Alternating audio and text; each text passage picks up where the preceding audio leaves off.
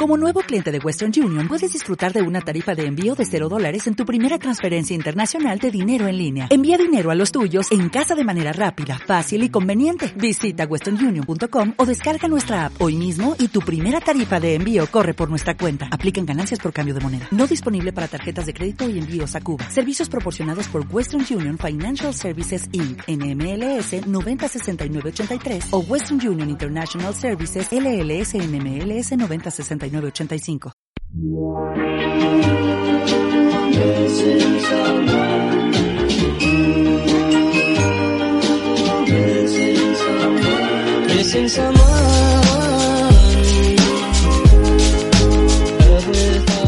Hola, queridos todos.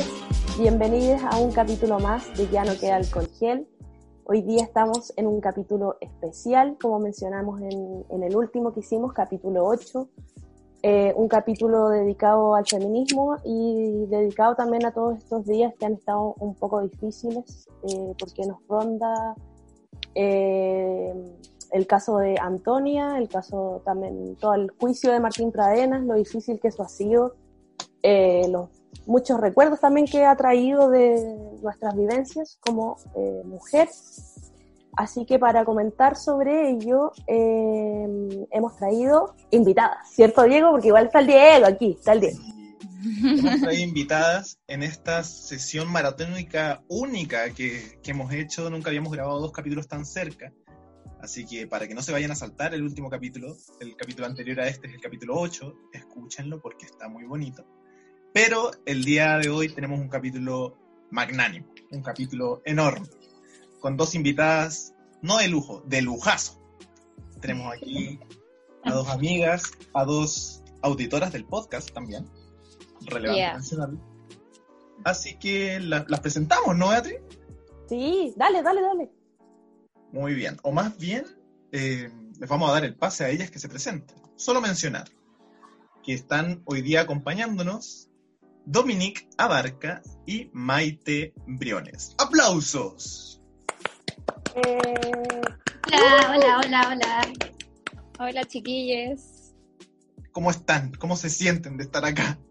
Para mí es un honor estar acá. Eh, la verdad siento un poco que mm, es como el primer día de pega después de que posturaste con un currículum muy mula y como, bueno, vaya a estar todo el día en el baño como en el celular buscando en Google, onda, ¿qué es cada weá? Porque...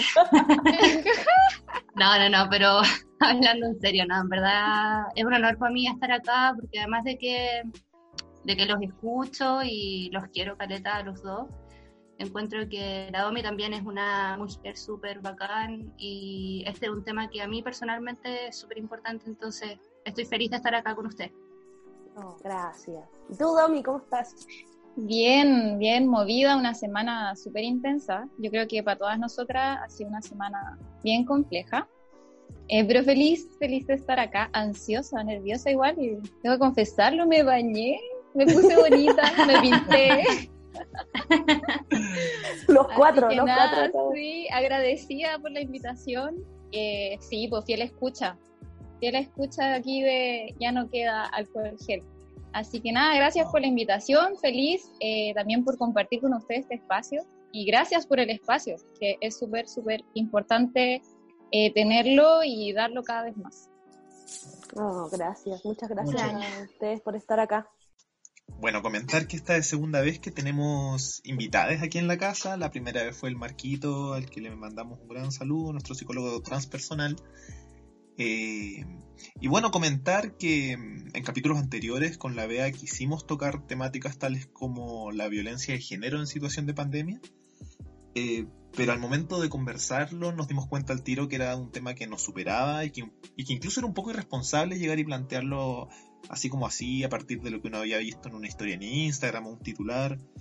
Por lo que en esta ocasión quisimos traer a estas dos grandes invitadas para justamente mm, dar la conversación de forma un poco más responsable y, con el peso que se merece justamente. Caballería para hablar. Exacto, así es. Así que bueno, em, ahora vamos a proceder. mejor Eh, preséntense, cuéntenle un poco a la gente quiénes son ustedes, qué hacen, qué les gustan, a qué se dedican, antes de entrar en materia. Ya, eh, bueno, a mí igual me, me, complica esta cuestión cuando se presentan así desde yo soy abogado, yo soy no sé qué. Mm, no me gusta mucho. Así que prefiero decir que, eh, bueno, feminista hace muchos años, feminista antirracista, de clase, anticapitalista, es importante decirlo también, eh, porque eso va permeando también nuestra perspectiva y, y, de lo que vamos entendiendo también desde el feminismo. Eh, integrante activa de la red Manitas. Red Manitas es una red de mujeres que nació en periodo de pandemia y que tiene por finalidad acompañar a las mujeres que viven violencia o están viviendo violencia o que actualmente viven con sus agresores. Así que lo que nosotros hacemos es, escucha, acompañar a las chiquillas, que sepan que hay más mujeres, que habemos amigas, que no están solas y acompañarlas en ese proceso, acompañarlas en sus necesidades desde una simple escucha, que no es simple escucha en realidad, es, uh -huh.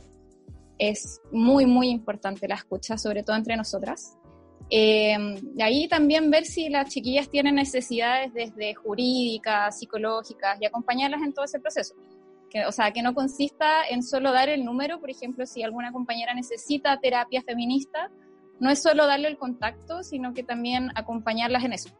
Uh -huh. en, ese, en esa derivación. Como va la cosa también. Exacto, exacto.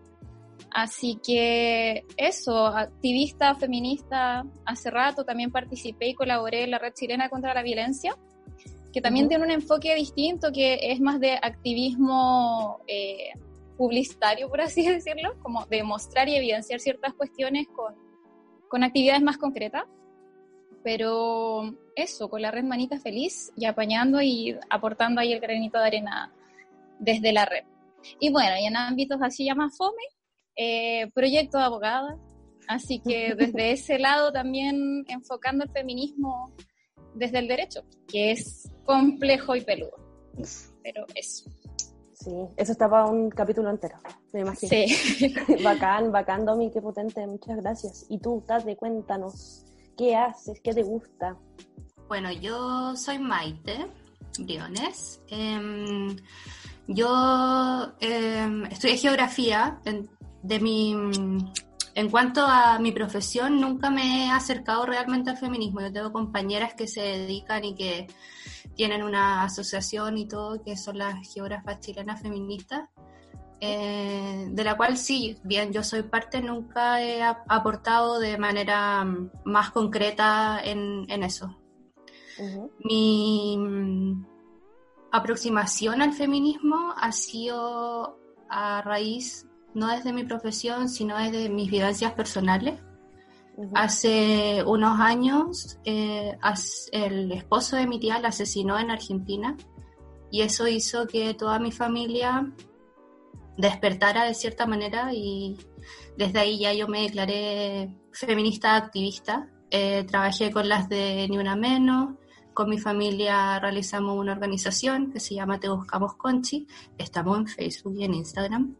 y, y mi mamá también tiene una organización que se llama Mujeres que Caminan, en la que yo también he trabajado de manera activa. Eh, hacemos talleres en contra de la violencia intrafamiliar eh, para las mujeres de Curacaví.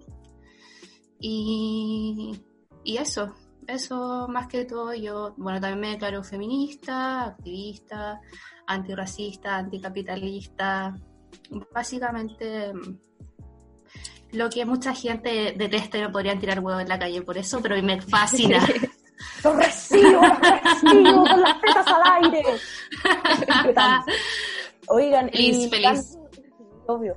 Y ligando también eh, esto de quién soy y que el feminismo ahora también part, eh, forma parte de nuestra identidad, eh, ¿Cómo han vivido el feminismo estos últimos años? Eh, por un lado, no sé, la Dominique ha formado ahora en pandemia esta asociación, la Tate eh, vivió un hecho también muy, que, muy importante, muy grave que marcó a su familia y si quieren agregar eso o sumar algo más, ¿cómo, cómo han vivido el feminismo estos últimos años? Bueno, sí, para mí el feminismo ha sido un camino, al principio como que se empezó a hablar cuando entré a la universidad con, con las amigas, como nosotras igual vivimos todo ese, ese periodo y ese proceso, como de qué es realmente el feminismo, como bajarlo desde la filosofía a lo concreto, a las calles. Em, y en este momento, como después de ya haber vivido todo eso, todo ese proceso de encontrarse en el feminismo. En estos meses que hemos estado en pandemia, bueno, creo que después lo podemos abordar como más a fondo. Pero mm, yo personalmente he estado activa sobre todo en, en la línea de los abortos, en intentar ayudar a personas eh, a encontrar información sobre eso y eso es lo que he podido hacer ahora en este contexto. Súper. ¿Y para ti, Tommy? Eh, uy, historia como del feminismo en mi vida ha sido igual eh, bien fluctuante y cambiante como para todas en realidad, yo creo.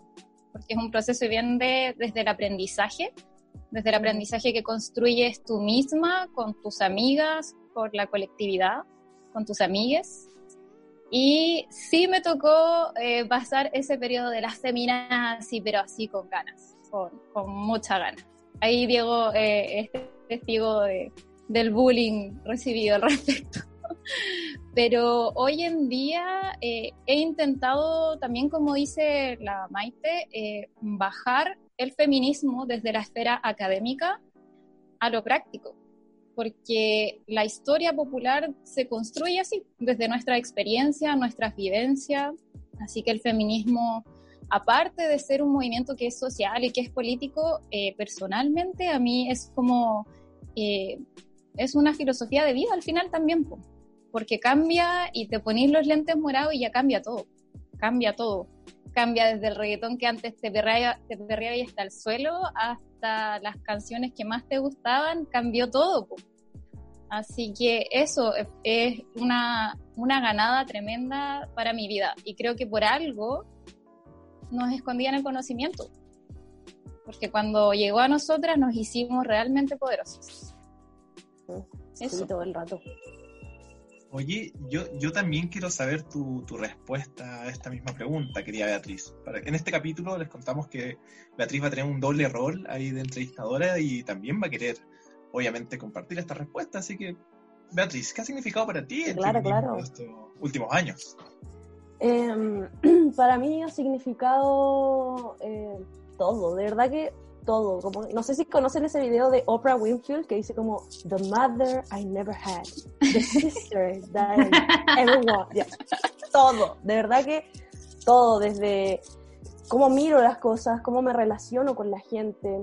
Em, igual siempre desde chica como que eh, el mundo en general me pareció muy injusto desde mi condición de mujer con, con respecto a cosas súper domésticas eh, y labores hogareñas. Em, siendo criada con un hermano hombre, hasta, bueno, después cuando más grande, eh, creo que en la adolescencia uno igual como que comete muchos, muchos, emite muchos prejuicios y juicios sobre las otras, porque también así nos crían, entonces después como que salir del colegio fue eh, desaprender todas esas prácticas discriminatorias de género, eh, que al final también es como si discrimino a mi compañera es como que también al mismo tiempo me estoy discriminando a mí misma. Fue muy heavy darse cuenta de eso.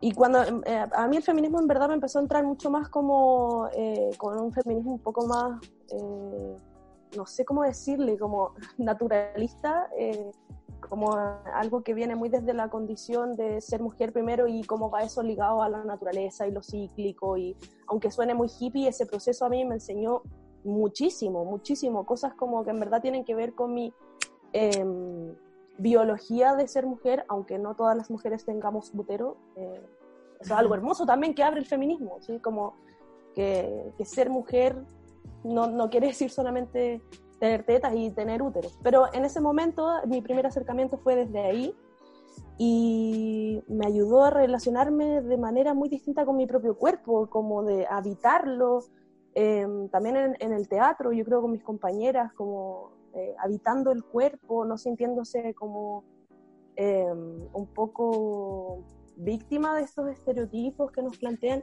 Yo sé que estoy eh, como combinando muchas cosas, pero es que de verdad que así ha sido este camino, yo creo, y para todas también, como que todo, todo tiene que ver, todos los vínculos, todas las personas, eh, cortar vínculos también ha sido un, proceso súper brígido que también va ligado a esto. Y, y bueno, también en, en, su momento acompañar a la Tate en todo este proceso em, de, de, su tía también me marcó mucho. Em, y así, yo creo que lo que más me ha marcado estos últimos como meses del feminismo, yo creo que es que siento una pasión tan grande como por defender a mi género a veces, o yo creo que lo hago, que, que de repente me cuesta un poco expresar eso, las injusticias que presencio, como que me cuesta expresarlas bien a palabras, como que he sentido más como una furia, como de adentro, a veces que se manifiesta en, en como una furia corporal o en llanto o en grito y en ocasiones creo que me he sentido súper subestimada, como por no saber traspasar eso a, palabras. Y ahí también, bueno, nacen otros pensamientos y otras cosas. Y, muchas cosas. Y estaremos conversando. Bueno, chiquillas, como decía la Bea al principio del capítulo, esta fue una semana dura, compleja, con días de harta pena y otros días de más alegrías tal vez. Pero queríamos entrar en el tema fuerte de lo que fue esta semana, que fue el caso justamente de Antonio Barra, la formalización de Martín Pradenas, y preguntarles un poco cómo han vivido ustedes este, este caso tan emblemático, no es el único caso, por supuesto, pero un caso que ha marcado todo, toda la agenda pública en esta semana. Entonces queríamos consultarles un poco qué había sido para ustedes o cómo habían vivido este caso. No sé cuál quiera responder. Eh, uy, sí, eh, es duro. Yo creo que, como decía la Bea, yo ah, no, alcanzo a procesar bien todavía cómo me estoy sintiendo, más que dejarme sentir como al, al respecto. También sí he visto y me he dado cuenta que a todas, a todas, se nos abrieron, se nos abrieron heridas, indudablemente. Todas nos cuestionamos algún momento, algún hecho, alguna palabra, alguna acción, sea cual sea. Y es brígido porque esta semana en especial eh, me ha pasado que he hablado con muchas amigas y muchas amigas también angustiadas, ¿cachai? Como comentando o recordando cuestiones, ¿cachai? Entonces eh, creo que lo de Antonia eh, nos refleja y nos enrostra en la cara que nosotras no somos importantes para la institucionalidad, para el derecho. No somos importantes. Y nos dejaron en claro así, pero de una. Y si no es por la presión y esa furia que, que nos movió a manifestarnos a cabras que salieron en sus territorios, que salieron a cacerolear, que salieron a protestar, quizás ahí hubiese quedado. ¿cachai? Como ese cuestionamiento y la importancia vital, que tiene la perspectiva de género en temas, lo dejó patente, lo dejó súper claro. ¿cachai? Yo personalmente me siento así, pero el otro día hablaba con, con, mi compañero y me decía como qué me pasaba. Y yo le dije que no, no alcanzaba a, a procesar porque es potente, es brígido. Y no es solo Antonia, son un montón de casos de violencia femicida, de de abuso constante, sistemático, reiterativo, y que no es el único y que pasa hace tanto, tanto tiempo, que esa furia como que se mezcla entre, entre que queréis llorar, entre que queréis gritar, entre que queréis salir a bailar la tesis, weón, así, en Baqueano, en la Plaza Dignidad, en pelota, ojalá. Son como, te moví así todo el rato, po. Y creo que lo más, más, más importante y que rescato mucho de, todo esto, como ya fuera el análisis jurídico y el análisis mucho más eh, académico de lo que podamos decir, creo que lo más hermoso que rescato es que con mis amigas hemos estado así más unidas que nunca.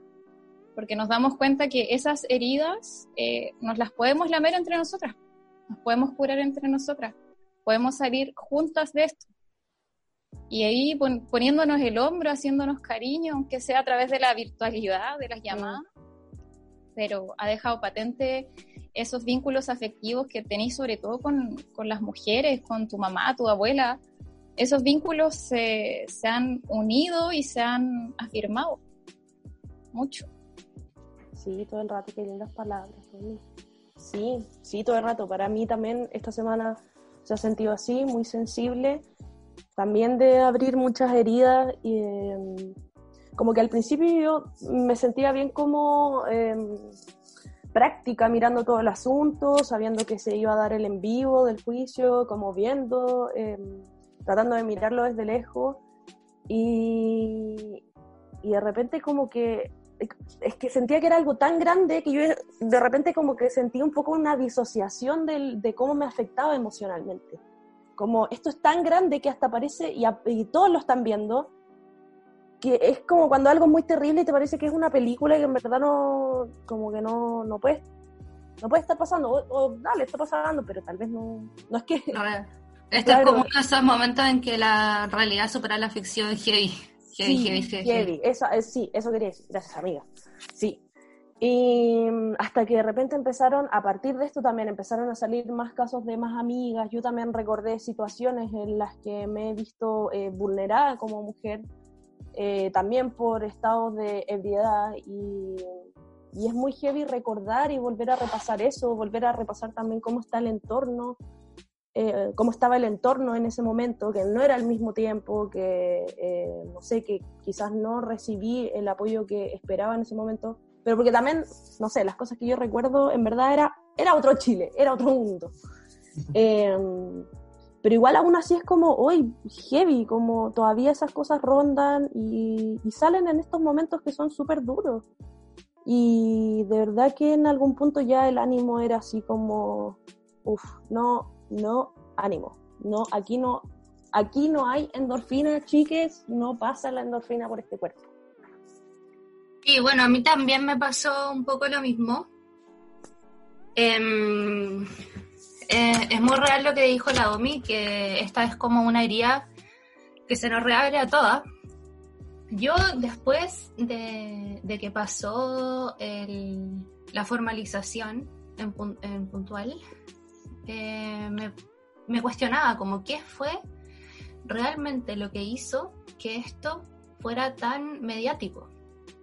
¿Fue la familia la que, la que se encargó de que fuera así o fue el caso? Y lo pensaba de, una manera súper técnica y práctica, porque para el caso de mi tía, nosotros pusimos mucho de nuestro esfuerzo para que fuera mediático, porque si no, no lo hubiera sido. Y me acordaba de, que la familia, la familia El Asqueroso de Martín Pradena, la había puesto como, no, no, no, sé cuál es el nombre técnico, pero le pidió a la familia Antonia Barra que no pusieran su nombre, que no dijeran nada, etcétera, lo censuraron al final. Y creo que ese fue el momento más clave que hizo que, que como que todo explotara, ¿cachai? Que fue la, la censura. Creo que el caso de Antonia eh, es demasiado demostrativo en muchos sentidos, como en la censura, en la en el abuso, en la vergüenza, en la falta de empatía, en la falta de apoyo, en el miedo, en cómo te juzga el entorno o no, em, desde muchos, muchos niveles. Eh, bueno, y por eso creo que a todas nos viene como a hacer un remesón de realmente como dónde estamos y dónde, dónde queremos estar en un futuro también. Y, bueno, eh, después de, mm, de todo esto de la formalización y en la corte de apelaciones y etcétera, el, me acuerdo que el papá de Antonia Barra dio una entrevista y él es un hombre muy sereno, yo eh, realmente, uff, no sé, valor. Em, y decía que Antonia se había suicidado una semana antes de que fuera el, todo este movimiento de las tesis. Y que para él realmente había sido muy clave, como seguramente si es que las tesis hubieran adelantado una semana o la, las cosas hubieran cansado, Antonia no se hubiera suicidado. Eso era lo que daba a entender él. Mm. Y, fue heavy leerlo porque,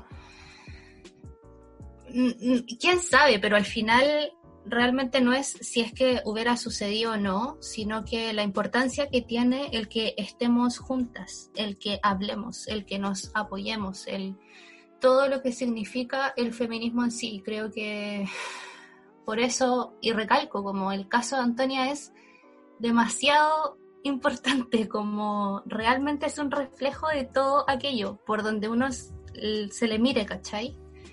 Y, y, eso, bueno, igual el, el papá de Antonia decía que, que las tesis han estado súper como en comunicación con la familia y etcétera y, y nada, como que me gustaría recordarlas igual porque ahora se da como esta ola feminista en Chile que es a raíz del caso Antonia Barra, pero también lo tuvimos antes, eh, que fue a raíz de las tesis y que se, de la mano tuvimos toda esta ola de funas y de apañe y de, no sé, cuestionarnos un millón de cosas. Y, no sé, a mí me gustaría pensar que después de, de estos mini, mini episodios se causan logros, en verdad, logros. Y que, nada, desde las desgracias supongo que salen buenas noticias. Perdón, me estoy emocionando, pero es que en verdad este tema me toca. Cuando habló la Domi, yo estaba así como, eh, bueno, eh, vamos. Es que es duro. Sí, sí, yo rescato mucho eso que decís, bueno, que dicen las dos en verdad, que esto igual eh, tiene un lado hermoso que es que como amigas nos hace afiatarnos aún más. Eh, en nuestro grupo de amigas también ha pasado. Y, y, también eso, como la esperanza heavy de que las cosas sean distintas, porque tú me decías el, otro día, Tate, que esto es como un precedente eh, como para casos siguientes y que también fue un poco lo que pasó con tu tía, ¿o no? ¿Nos podéis contar un poco de eso? Sí, o sea, es que de hecho, es que no quiero meterme tanto en el caso de mi tía, en verdad, porque es como más hablar, no sé, siento que no, no es el caso ahora. Pero, em, pero sí cuando se, se logran, bueno, y acá tenemos dos abogados, nos pueden explicar mejor, como cuando se logran esta, este tipo de cosas. Em, después queda como precedente para, para otros casos que puedan ser similares. Y en el caso de mi tía, eh, bueno, el viejo este esperó a cumplir cierta edad para matarla, eh, lo planeó, y, y eh, en cierta edad te dan el arresto domiciliario en Argentina. Y eso, a, el que a él no le hayan dado domiciliaria causa un precedente en la justicia para que otras familias puedan solicitar que a otros casos similares no les den domiciliaria y así. Entonces eso es como también lo que pasó un poco con el caso de Antonia, que, bueno, en verdad todavía ni siquiera es el juicio, ¿cachai? Pero la, la, prisión preventiva de verdad es un gran logro. Yo, no sé ustedes, cabros, pero yo no, no esperaba en ningún caso que le dieran preventiva. No, yo tampoco, yo tampoco. De hecho, cuando fue como, hoy no, eh, preventina para Pradena, ya no se la dieron y yo como, filo, en verdad no fue excepción porque nunca esperé que fuera opción. Como eh, cuando en la Corte de Apelaciones se la dieron, yo estaba como, ¿qué es esto? ¿Cachai? Como es que... Este universo paralelo. Eh, igual siento que por una parte se hizo más bien porque no querían más destrozos pues es que la razón por la que sea el bueno estar en la cárcel me importa un hoyo, ¿cachai? Como que sepan y que sepan que cuando pasen estas weas y pasen estas injusticias no nos vamos a quedar calladas, ¿cachai? Y si esa es la manera puta que sea, pues weón. Sí, todo el rato, como dice la mamá de esta chica que asesinó a su profesor, Samudio, mexicana, no me acuerdo el nombre, pero es de apellido Samudio. Eh, que le mataron a la hija y que dice que ella tiene todo el derecho a romper y a dejar la pura zorra y que la que quiera apañar que apañe y la que no, que no estorbe nomás, pues bueno, así de simple. Sí, bueno, ese video es cuático, es cuático, onda. Yo cuando lo vi realmente lo sentí, así como, es que sí, dan ganas de quemarlo todo. Esa es la verdad. Sí, es brigio. Yo ese día de la formalización seguí la, la audiencia de principio a fin pero así, sufriendo cada minuto con cada palabra que salía de esos misógenos, sufrí constantemente, minuto a minuto. Pero creo que, claro, yo tampoco esperaba que le dieran eh, prisión preventiva. Yo creo que muy pocas, o quizás eh, por el desconocimiento y también lo alejado que está el derecho para todos en general, eh, no se esperaba que se la dieran. Y yo creo que finalmente es gracias a la presión del el reconocimiento de tratados internacionales. No lo olvidemos, es demasiado importante. Es verdad. Y que a los que Chile se, se, se adscribe, a los cuales eh, adopta dentro de su legislación interna y que definitivamente se pasearon, ni siquiera lo consideraron. O sea, está establecido, por ejemplo, en la, en la Convención de Belén do Pará, dice que la violencia contra la mujer es cualquier acción o conducta que cause daño en ella, sea física, sea psicológica. Y hay tanta normativa internacional que no se consideró porque no está la perspectiva de género, no se considera. Y es una cuestión terrible, fundamental, y que, como dice la TATE, efectivamente va a establecer eh, antecedentes jurídicos importantes sobre todo como en la jurisprudencia en sí misma, en el estudio de los casos, en cómo se pueden argumentar con perspectiva de género, porque la, el decreto que establece esta prisión preventiva fue gracias a la presión de tratados internacionales y que no se pueden pasear y que son importantes porque considera la violencia hacia las mujeres como un grupo vulnerable y multifactorialmente vulnerable. Entonces, es súper, súper relevante el caso. En particular, es tanto en lo social, como el impacto social que ha tenido, como en el, en el ámbito del derecho, definitivamente. Oye, Domi, una consulta desde la ñoñería. ¿Tú habías visto otra o algún caso en el cual se en sentencia, sentencia en este caso decretando prisión preventiva o definitiva, eh, donde se nombraran tratados internacionales de esta manera, que se mencionara la Convención Belém do Pará? Porque yo nunca, y que para la cagada con no. No, no, de hecho, eh, bueno, en general, en general, los tratados internacionales por Chile, sobre todo como por la política que existe hoy en día, no se consideran en, ninguna materia, o sea, por ejemplo, ni en extranjería, en temas de mujeres eh, racializadas, no se considera. Y siendo que todos esos tratados lo establecen literal, así, tal cual. Entonces, es súper grave que al final la legislación diga, o sea, sobre todo pienso como en ese momento en que estaba escuchando al, defensor, a Calderón. Y pensaba, bueno, ¿cómo un juez, un juez tiene la posibilidad de decirle a los intervinientes, oye, esto no es relevante? Mm. ¿Cómo va a ser posible que haya espacio para que un abogado defensor diga, es que Antonia dejó, dejó la puerta entreabierta? ¿Y qué quiere decir eso? ¿Que Antonia quería mm. tener sexo?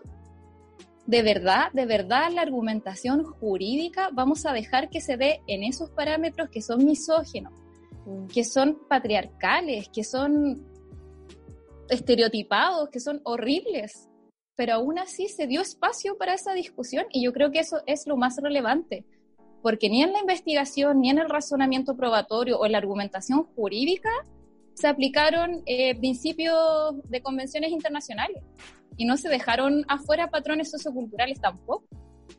Entonces, eh, es relevante, es súper, súper relevante.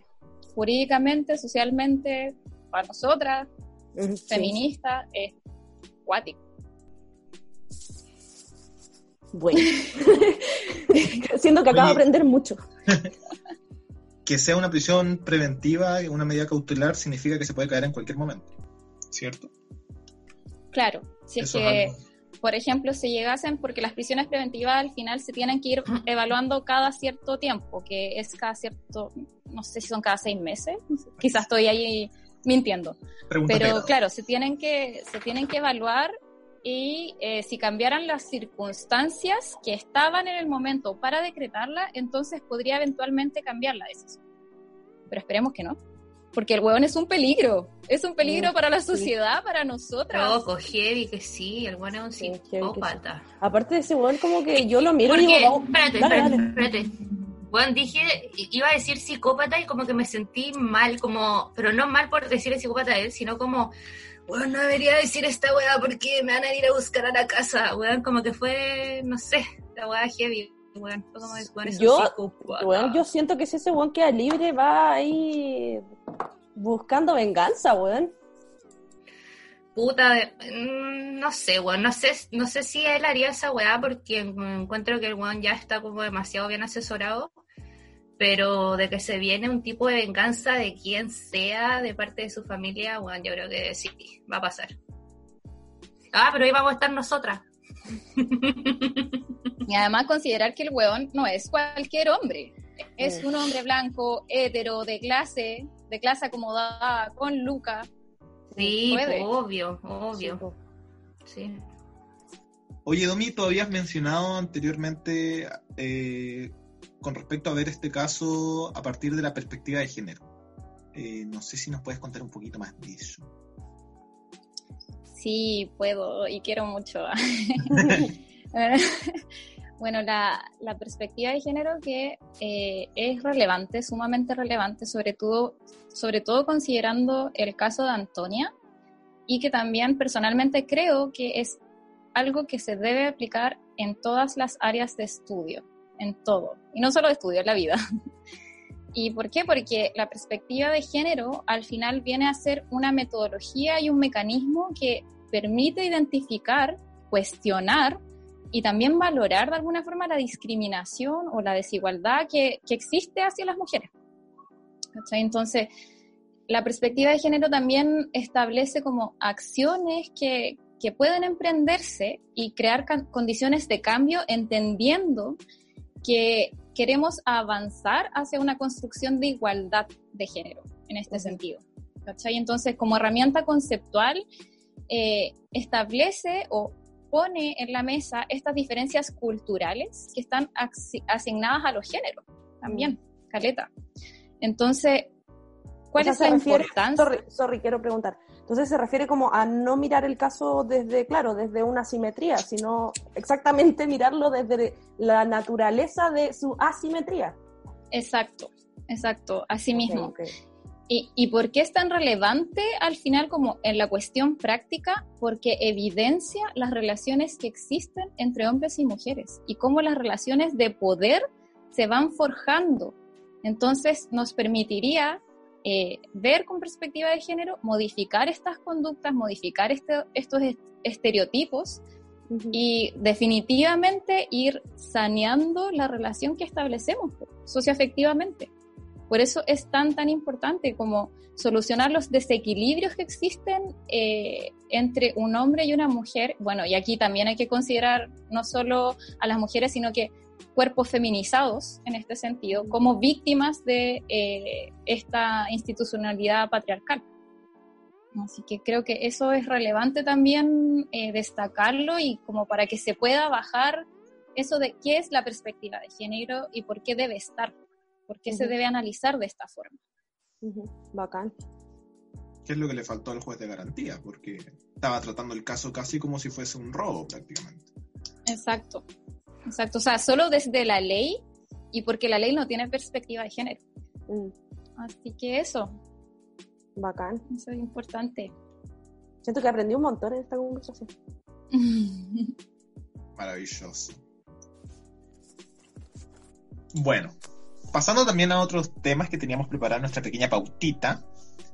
Eh, les queríamos consultar si si ustedes han sabido durante esta pandemia de, casos de, violencia de género que se hayan incrementado producto de la situación que estamos de encierro gracias al COVID. Nosotros algo supimos en noticias, pero por lo mismo, como mencionábamos antes, no quisimos meternos en esos temas y queríamos preguntarles más bien a ustedes como temáticas relacionadas con la violencia de género en contexto pandemia. Mm, a mí me ha pasado que desde, distintos grupos como de WhatsApp, em, que no son de mujeres, pero no de amigas, amigas, como de repente pequeñas cosas que tienen que ver más como eh, con lo doméstico, con la convivencia y un poco también como con, con la desigualdad que hay un poco en, la repartija de, de, lo que es el hogar, ¿cachai?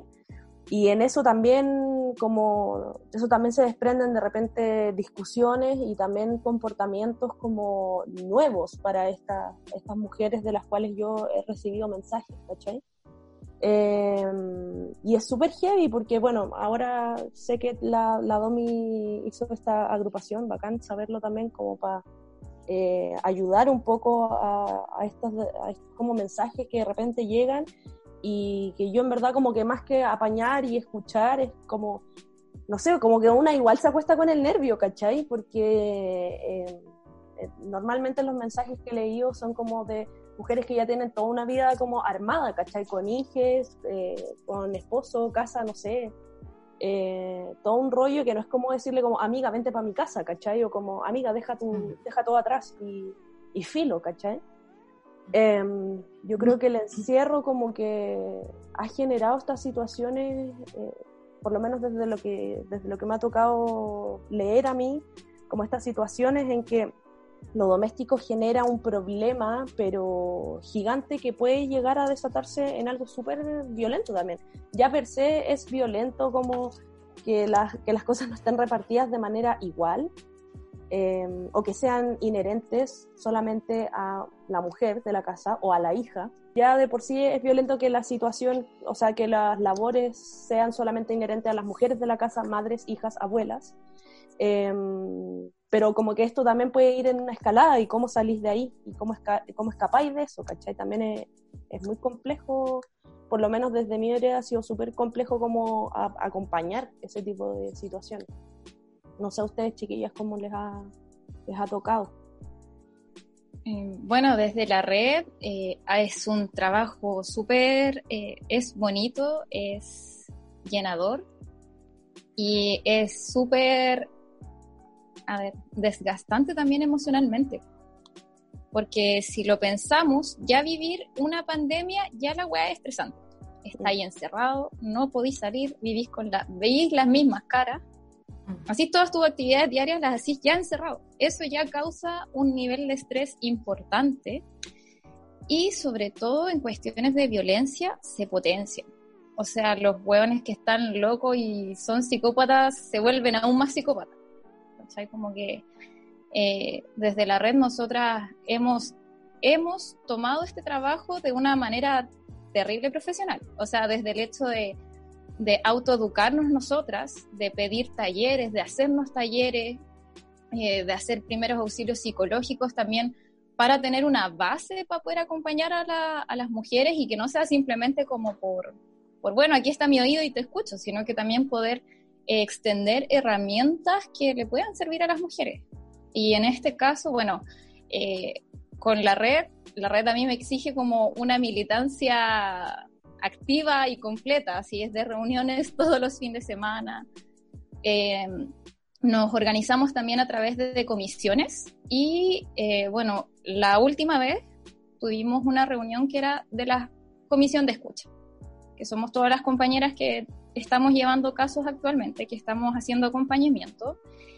Y weón, quedamos todas así como, concha tu madre. Como no estábamos cachando de verdad como que una tiene una idea de, la violencia y, y, también por lo que se ha podido ver en noticias, de que efectivamente la violencia intrafamiliar aumentó en un 70%. Ya la institucionalidad, ya que no estaba la institucionalidad directamente, no teníamos ministra, no teníamos mm. nada. Eh, la institucionalidad no existe, ya no, no está dando abasto, no da abasto, solamente está tomando casos como eh, de complejidad grave. Eso quiere decir que eh, hechos en que peligra la vida de la mujer. Pero hay millones de casos que no, no alcanzan a abordar, que no llegan a la institucionalidad. Entonces, a partir de esa necesidad que también vimos y de la preocupación que nos generaba cada una de nosotras esa ansiedad, como decía tú, Bea, esa ansiedad culiada de decir, weón, hay una compañera que lo está pasando como el hoyo y está sola porque estamos encerradas. La loca quizás no se puede ni comunicar, ¿cachai? Como que quizás su agresor ni siquiera la deja llamar, o quizás le revisa el celular, como de cuestiones tan que pueden ser como mínimas prácticas, se ve la violencia. y en particular, eh, por ejemplo, bueno, sin dar nombres ni detalles, eh, se ha dado cuenta también que, por ejemplo, las mujeres intentan realizar denuncia de violencia intrafamiliar a los pacos y los pacos no las pescan. Y mm. diciendo simplemente que por un protocolo sanitario ellos no las pueden acompañar, por ejemplo, eh, hacer constancias, denuncias, no la pueden acompañar a los hospitales para constatar lesiones. O sea, de verdad están solas las compañeras. ¿cachai? Y son compañeras que, por ejemplo, han sido manipuladas por sus agresores mm. para que se queden encerradas, para que asuman labores domésticas, para que asuman labores de cuidado, porque las mujeres no solo hacen labores domésticas, sino que también de cuidado, desde cuidar a los niños, de cuidar a eh, abuelos mayores. Exacto. Entonces, es brígido porque se ha potenciado un montón. Los hueones también utilizan mucho la vía institucional para violentar a las mujeres. ¿Y eso a qué se debe? A que, por ejemplo, ellos no tienen un límite para denunciar a mujeres simplemente por una cuestión como de violentarlas, manipularlas, ya sea con los niños también.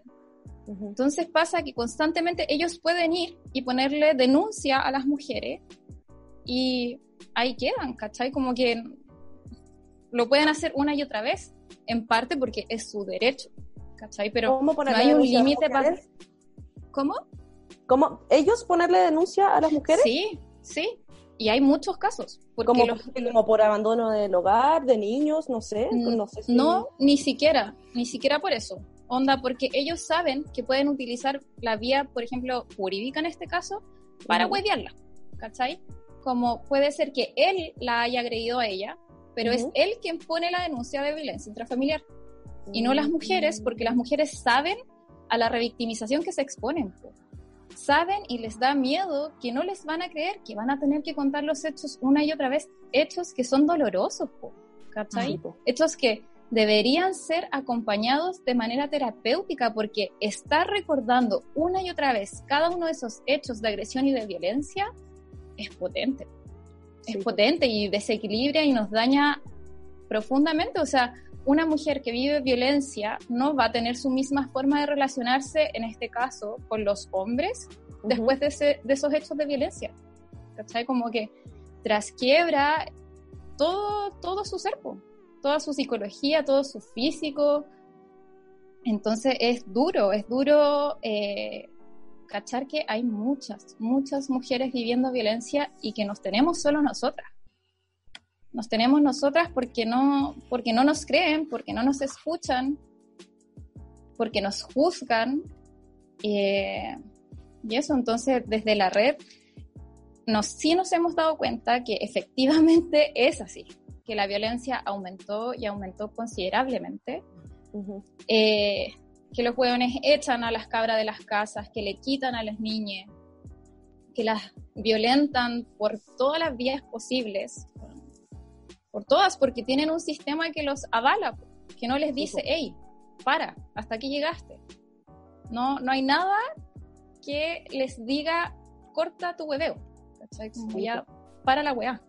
Sí, al final. No hay nada. Eh, están súper desprotegidas. Bueno, estamos en verdad también que heavy, bueno, que heavy y que heavy también tener esta experiencia como súper de cerca y tenerla también un poco eh, sistematizada, en el buen sentido, me refiero como de organizar algo y que se cree como una, una red, una red para poder apoyar este tipo de situaciones. Así que al final sería bacán que nos dierais también eh, el contacto.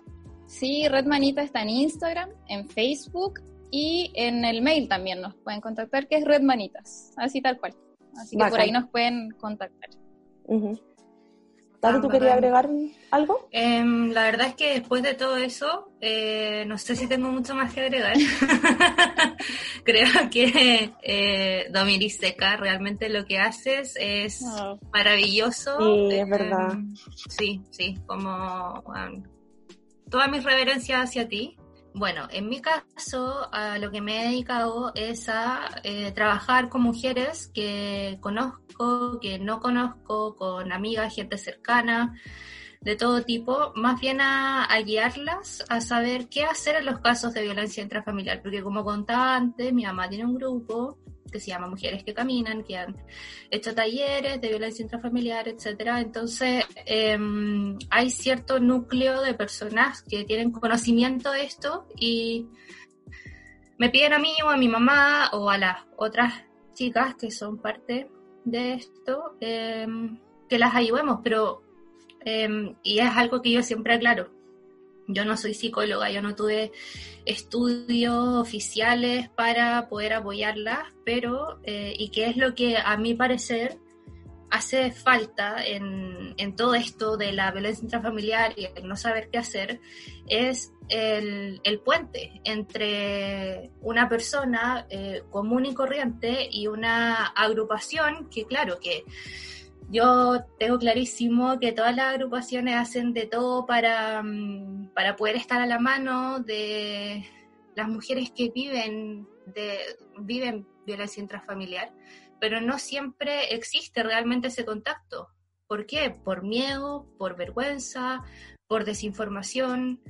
Entonces yo intento ser un poco ese puente. Como decía antes la Bea también, yo estoy mm, en distintos grupos, en Instagram, Facebook, por WhatsApp, en los que hay muchas mujeres que no conozco y muchas veces se da que empiezan como a, a preguntar ciertas cosas. Y ahí es donde intento entrar yo, intento guiarlas, intento decirles como, ok, estos pueden ser los pasos no frente a la justicia ni nada, pero sí para, para que ellos contacten, ellas, contacten a ciertas agrupaciones o asociaciones que les puedan ofrecer eh, terapia y etcétera. Y además de eso, eh, nada, se hace un trabajo con las personas que rodean a estas mujeres también, que igual es heavy, ¿cachai? Como eh, la angustia con la que, con la que viven, el escucharlas, el intentar apoyarlas, guiarlas. Igual, no sé, como decía la Domi, como que realmente las mujeres estamos muy desamparadas y en ese sentido es que yo siento que hay veces que realmente no sabemos qué hacer, no sabemos qué hacer. Y, y ahí es cuando uno dice, chucha, tal vez todo, sirve en este contexto. Aunque uno sienta que está haciendo como, no sé, en una torre con cartulina y stick fix, ¿cachai? Igual, igual todo puede aportar. Y bueno, cuando empezó la cuarentena, a mí de manera personal, no sé si ustedes chiquillas, pero yo al tiro me angustié por las personas que iban a estar, sí. conches su madre. Lo primero pensar en que ya tenéis que estar encerrada 24/7 en tu casa, que paja, sí, ya, yo lo paso como el pico, pero weón, vivir con tu abusador, conche tu madre, 24/7 no poder salir ni a comprar pan, onda agua terrible. Y es una angustia que, que una vive y que a, a, mí a veces como que casi que me acordaba al irme a dormir y no me dejaba dormir, pero ni siquiera me puedo imaginar lo que es realmente con esa persona que básicamente entonces, eso, eso. Tanto que siento y no sé cómo más explicárselos. sí. Oye, pero la Tati igual está a nivel de red, po. Sí, po, Pega también es de red y es muy, muy relevante en este contexto de pandemia, sobre todo. Sí, sí, es verdad, es verdad. Creo que no utilice esa palabra, pero realmente es muy importante hacer, hacer redes, hacer redes de apoyo y de bajar información. Soy adicta a ese término porque me encanta bajar información a todos los niveles. No, y, no, es bacán, sí, es bacán eh, lo que hay hecho. Bueno, también yo lo tengo de cerca porque somos muy amigas. Mm. Em, y, ah, y quería mencionar antes de que se me olvidara que fue muy heavy también en un periodo de la pandemia como eh, ayudar a ciertas a mujeres de grupos también como a ponerse en contacto con otras mujeres, ojalá, eh, a tener acceso a Misotrol, que también en algún momento fue como una crisis heavy, fue una crisis heavy, ahora no sé cómo están las cosas, yo creo que debe continuar, pero fue súper heavy y ahí como que viene de nuevo toda, toda la ola de, se, le viene a uno encima la ola de precarización, weón, y de que ya de por sí hay que hacerlo clandestinamente. Y aparte como, bueno, en una situación así, en verdad como que estoy como... Sí, en verdad es muy bacán que lo menciones porque de hecho al, al principio como que se los mencioné, se los mencioné al voleo. Que claro, que el aborto en pandemia, o sea, si el aborto ya es difícil en Chile, en pandemia es imposible, realmente es imposible. O sea, de las miles y miles de mujeres que necesitaban hacerlo, no pudieron realizarlo o lo, o lo tuvieron que hacer de manera demasiado clandestina y casera. ¿Por qué? Porque cerraron las fronteras y no había, no existía la pastilla y de repente como que se empezaron a activar las redes, que fue de un momento a otro, y todas las cabras empezaron a publicar como, weón, conche su madre, onda, no hay miso, como, cabras, por favor, si que ustedes tuvieron cuidado, como ahora tengan el triple, porque no lo hay. Y, y bueno, ahí me di cuenta, conversando con, con, varias cabras aborteras y etcétera, que efectivamente eran cientos y cientos de mujeres que yo no puedo como realmente poner una cifra porque es ilegal, pero tampoco eh, puedo como dimensionarlo, como habían muchas personas sí, desesperadas. Weón, qué rabia, que, se, que, viva el puto infierno en la tierra, weón. Weón, es que conche su madre, onda, y las weas te cuestan entre, no sé, ahora en pandemia como unas 200 lucas, y te venden, no sé, weón, un paracetamol tallado, y jugáis con todas las esperanzas, con todo el futuro de una persona, y muchas veces las mujeres que, que tenemos que abortar, eh, no tenemos tampoco la capacidad económica para tener hijos. Entonces, sabiendo eso, que además tengamos que pagar 200 lucas que no son efectivas, es aún más terrible, ¿cachai? No es como que ya, puta, me estafaron. No, no, no, no, no. En verdad es como una de las peores cosas que, que pudieron haber pasado para mí en este contexto feminista. Y, y, nada, ahora actualmente yo no sé en qué está la verdad. Como yo entiendo que todavía el miso no llega, pero no lo sé. Cabra, si tienen algún dato por ahí me dicen para, para yo contarle a, a distintos A quien lo necesite, sí, a quien lo necesite.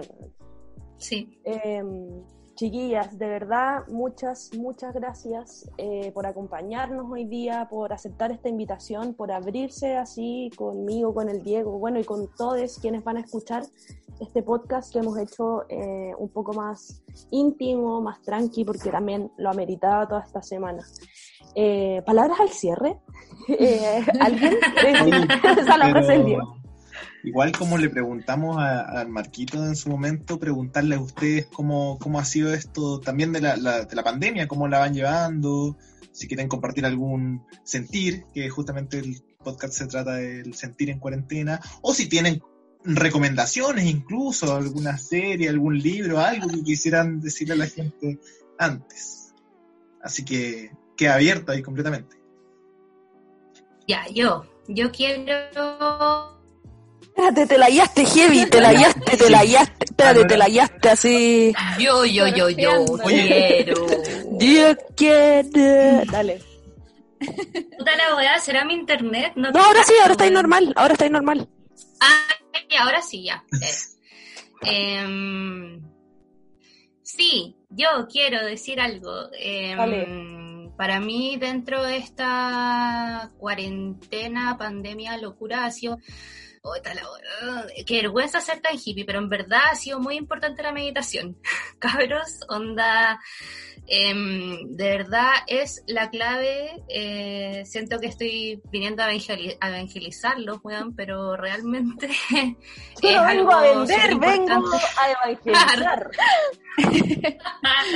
no, pero en serio, en serio, en serio. Eh, realmente te, nada, te entrega una calma y es un minuto como para desconectarte de tanta pantalla también y como conectarse con uno mismo, porque bueno, las pantallas ahora están heavy.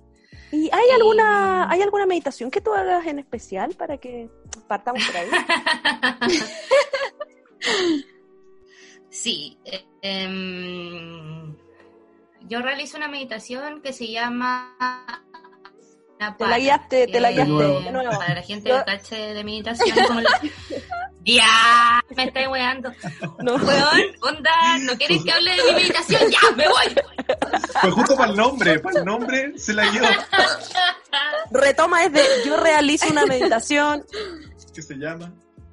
Sí, yo realizo una meditación que se llama Anapana. Para los que cachen de meditaciones, eh, es el paso previo del Vipassana. Yo no he podido realizar el Vipassana, que es un retiro de silencio y meditación de 10 días, que es heavy. Em, no lo he podido realizar porque, bueno, estamos en pandemia, como los centros están cerrados, ¿cachai?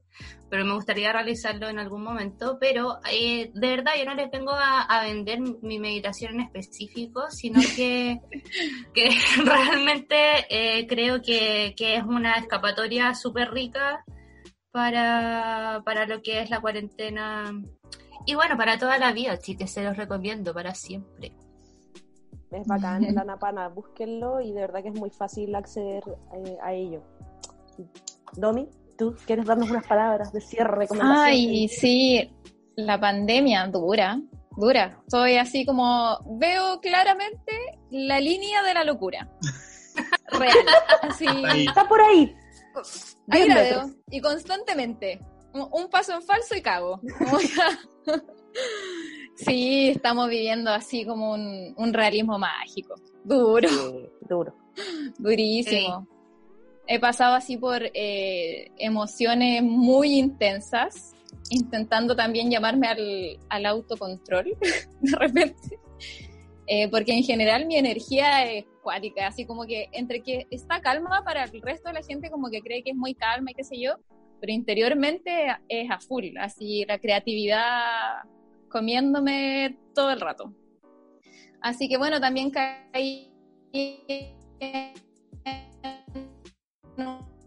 un Britney, Britney 2000, ahí, me, me iba a No, sí, no, porque eso, porque eso es un, es un requisito para ser feminista. Para quienes no saben, nos tenemos que colorar un mechón y de ahí nos deja, nos dan un título de feminista y podemos acceder exacto, a la comunidad. Exacto, exacto. Sí, tenía que ser parte.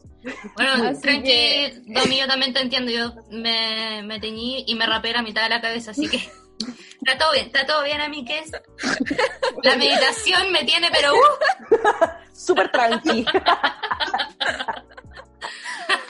oh, weón, es que, es que sí.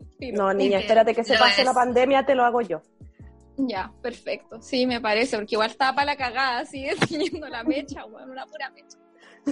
Pero, pero no, o sea, dentro de todo eh, me siento siempre así, intento, a ver, como la Tate tiene la meditación, para mí es el agradecer. Así, desde que me levanto hasta que me acuesto. Aunque las noches diga, weón, llegó la mejor parte del día, que es cuando se acaba, no importa, igual agradezco. Agradezco agradezco, Caleta, pues tener mi, mi casa, estar con mi compañero, tener para comer, bueno. Esas cosas que son, están siendo vitales para mucha, mucha gente, sobre todo en pandemia. Así que esa, esos agradecimientos van así desde el almuerzo, una, un pequeño rezo. Y también me salvan los animes. Yeah. Te los animes así, pero con ganas. Ya, juntémonos un día a hablar. Te voy a hablar por Instagram para que me. me ya, bacán, bacán. Bueno, es que yo esperaba los domingos para para ver esos capítulos, weón. Bueno, yo, puta, sí. sí. hubo un tiempo que estuve así viendo todos los días, duro. Bueno, sí, sí, es que es necesario igual. Necesario. Ahora mi compa está viendo Inuyasha, así que la estoy viendo por segunda vez, porque la vi, weón, fue mi primer anime, así a los 10 años, 11 años. Qué grande Old anime. Old school. Aguante el anime. bueno, yo vengo a evangelizar y a vender el anime, el K-pop también. no, voy a tirar así una recomendación de película. Se llama Mujeres del siglo XX y está en Netflix. Y es muy, muy, muy buena. Es muy bacán.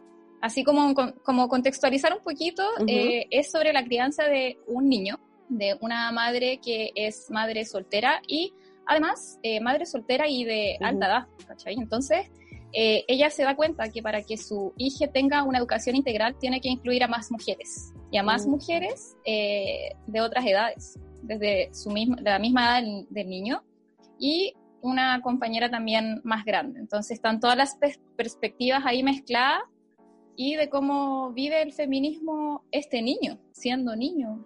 Así que es muy, muy, muy buena y recomendada todo el rato. ¿Cómo se llama? Que, se me la dio justo ahí. ¿Cómo se llama? Mujeres del siglo XX. Así, y está en Netflix, así que está fácil. Ahí, lista y dispuesta. En el Netflix. Diego, ¿tú quieres decirnos algo?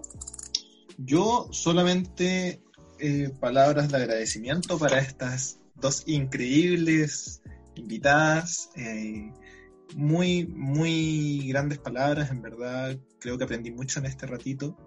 Es, increíble escucharlas, chicas. Yo las conozco desde hace harto tiempo a las dos, pero eh, es, bacán también tenerlas acá invitadas y, y, escucharlas al fin y al cabo, como, hablan de estos temas que son tan complejos eh, desde la experiencia, desde, desde la primera línea, por así decirlo. Entonces, mil gracias por sus palabras, por la disposición de haber venido. Yo estoy muy contento y, y bueno, también para la Bellita que, que también está ahí asumiendo su, mm. su, rol de entrevistadora y entrevistada al mismo tiempo. Muy, muy curioso y novedosa esa figura, ¿no? Lindo, gracias. Gracias por la invitación. sí, gracias. Eh, repito los agradecimientos, chiquillas. Eh, oye, saquemos una foto. Bueno, eh, la gente probablemente no la va a ver, pero saquemos una foto. pero la gente en este momento también puede sonreír y también puede posar. Sí. claro, puede posar. Voy a dejar esta parte del audio. Uno, dos, tres. Ahí saqué pantalla. Ya salió, ya salió. ya salió. Bueno, yo, cabros, también quería agradecerles la invitación, en verdad, muchas gracias, muchísimas gracias. Em, como les dije antes, eh, no por apreciarme, sino que realmente creo que al no tener estudios al respecto ni enfocar mi carrera en eso, como que hay como cierta traba en, en, cómo me aproximo al feminismo, eh, entregándoselos a otros, me refiero, no conmigo misma, sino eso. Entonces, en verdad, para mí es como un honor que hayan pensado en mí y me hayan invitado. Muchas gracias. Sí, yo creo que sí. Sí, chiquillos, igual les quería dar las gracias. Yo de verdad estaba súper nerviosa, como pensaba, weón, que... Como, ¿qué voy a decir? De hecho, le dije al Diego, weón, es que yo ni cagando me puedo como apropiar del feminismo, ni el ah. concepto y lo teórico. Es que eso es, eso es. Paja. Sí, eso es, justamente. Sí, y creo que como desde la, la, educación popular más bien, que es a partir de las vivencias. Y eso creo que también eh, nos hace ser feministas. Así que gracias y también gracias por pensar eh, en mí también para venir aquí a conversar. Y eso, son bacanes los dos, los quiero. Sí. Oh. gracias. Muchas, gracias.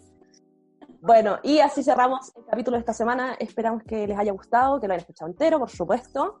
Em, y nos vemos en un próximo capítulo de Ya no queda. Alcohol gel.